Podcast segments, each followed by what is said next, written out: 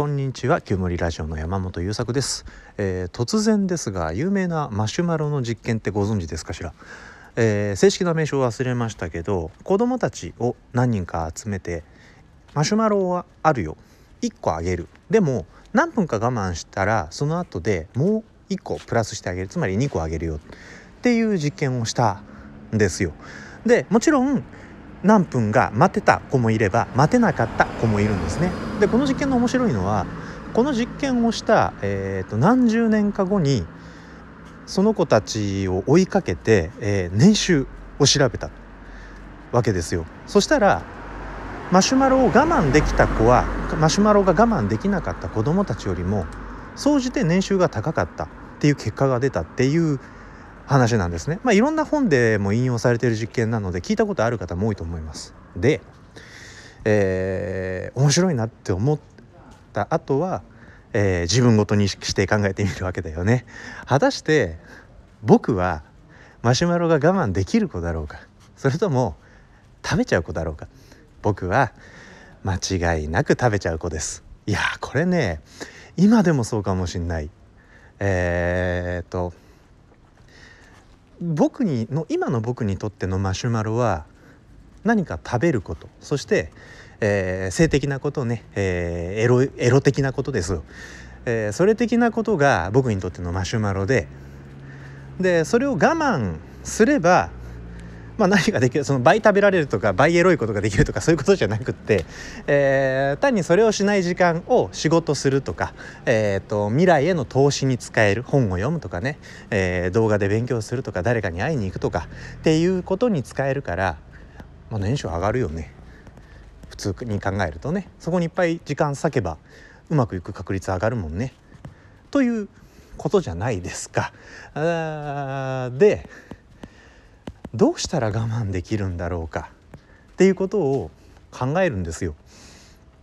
どうしたら我慢できると思います？まああのこのラジオをね聞いてくださっているあなたもまず自分は我慢できる子かな？我慢できない子かな？っていうことを考えてほしいんですよ。で、えー、自分は我慢できない子だなとかいやちょっと難しいかもしれないなって思った方はどうしたら我慢ってできるんだろうなっていうことを考えてみるっていうことがね楽しい実験になると思うんですよ。えー、あなたにとってのマシュマロは何であるかと。で、えーと、僕が自分にとってのマシュマロ何かを食べちゃうことだったり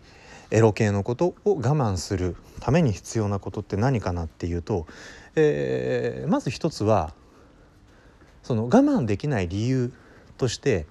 え、ー、とね今二流れあるなと思ってます。一つはストレス。あ3つかな。3つありますね。一つはストレスで、えー、僕はストレスのはけ口として食べるだったり抜くだったりねエロ的なことをやりたくなっちゃうのでそもそもそうなりたくなるようなストレスをためないで、えー、ためないようにうんストレスを循環させることかな。ちょっと溜まったらすぐに出す。ちょっと溜まったらすぐに出すっていうことを丁寧にサイクルとして取り組んでいくっていうこと。で2つ目が習慣ストレス溜まってないんだけど食べちゃうとかあるわけよやっぱり。でそういう時ってうん例えば犬とか息子たちの散歩中にちょっとコンビニ行って買い食いしちゃいましたみたいなことってあるんだけどこれね実家に帰ると起こらないのね。で実家に帰るとねみんながワンコたちのお散歩をしてくれるんで僕がお散歩担当にならないんですよ。でそうするとまあ太るんだけど、えー、その一方でえーと、買い食いが減るということがあるんです。でそれで苦しいかというと別に苦しくないんですよ。あだから結局習慣なんだなとあの思うんですよね。でこれでねあのいや散歩中に買い食いしないのが辛いんです苦しいんですってなってたらまた話は別だと思うんだけどそうならないので多分なあなあでやってんだよなっていう発見が一つある。だから新しい生活習慣を、えーと、自分に強制できればそれはいいんじゃないかなって思うわけですよ。で最後、えー、ワーキングメモリ脳科学的な視点での、えー、問題、えーと、ワーキングメモリってねえーと、とちょっと知ってる人は短期記憶のことでしょうって言ったりするんですけどちょっと近くって自分が記憶したことを脳内にのみ保持したまま別の作業をし、えー、その後またえ保持している記憶を引き出せるような能力のことです。えー、つまりつまりすごく分かりやすく言うと年始に立てた目標を覚えておける能力みたいな感じ。なんかこう今年はこうしますって決めたことみんな忘れるでしょあれを、えー、他の人より長く忘れずに保持していられること仕事したり生活したり、えー、いいことも悪いこともある中そのことを覚えてい続けられる能力、えー、ですねこれをワーキングメモリーというんだけど僕ねえー、っとこのワーキングメモリーが低いんですよ。えー、っとこの間知能テストを受けた時には109点だったんだけど、えー、全体力を注ぎ込む過集中ブーストかけて109だったので多分何もあまり考えずに生活している気を抜いて生活していると平均値をそこそこ下回ると思うんですね。でそうそうだとするならば、えー、僕はあれをしようと思ったことを、えーと、と心に保持し続けることが苦手ってことになるので何て言うんですかえっ、ー、とあこれやっちゃいけないんだったとかえっ、とエロ動画サイトを見ないんだったとかあっていうことをに気づきにくいっていうことがあるわけです。えーと、とコンビニの前通ったら習慣で体がそこに吸い込まれていくんだけど吸い込まれないようにすると決めたことを忘れるみたいなことです。まあそのね息子と散歩してたらあのしゃがんでダンゴムシ潰してるとかどんぐり口に入れそうとかいろいろあるんでね仮に出際に今日は買い食いしないぞって決めて出たところでまあコンビニの前通る頃にはそんな誓いなどとっくのとうに忘れてるわけですよ。えー、でまあ他にも細かく言っていくとね、えーと、メタ認知能力が低いんだよなとかあるんだけど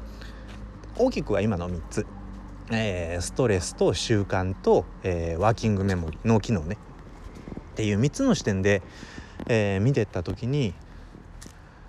なんかここから開けるんじゃないかなって気がしています気がしているってことはまだそこに、えー、バキバキに取り組んでないってことなんだけどでもあの僕12月の頭に大阪にね今住んでる神奈川から大阪に引っ越すんですよ。で新しい生活環境になるので、えー、そこで、えー、また自分の生活ライフスタイルを、えー、再構築するっていうことがあるわけでその時に自分の、えー、とに自分にとってのマシュマロを我慢できるあるいはうんマシュマロを取らなかった時のメリットにフォーカスできる。うんまたあるいはあマシュマロがあることに気づかないで済む。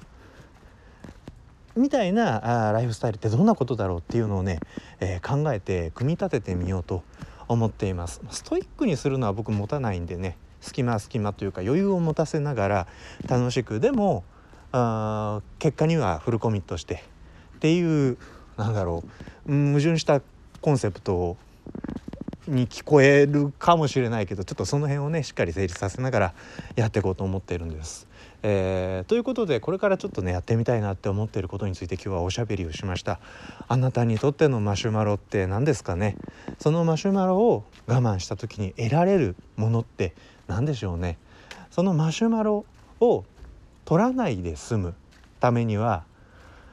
2個目のマシュマロを手に入れるためにはあなたにはどんなことが必要なんでしょうね。ということをぜひ、えー、考えてみてください。なんか面白い発見があるかもしれないです。し、えー、なんかまあ機会があったらね僕に声かけてちょっと探すのを手伝ってって言ってくれたらお手伝いさせていただきます。ということで今日はここで終わります、えー、この「旧森ラジオは」えー、発達障害持ちで生きづらさ抱えております。私山本優作がこうしたら QOL 上がったよ。こうだったから下がったんだ。という探求した内容とその発見をシェアする。そんなコンセプトで運営しているウェブラジオです、えー、よかったらまた次回も聞いてください。最後までありがとうございました。それじゃあまた。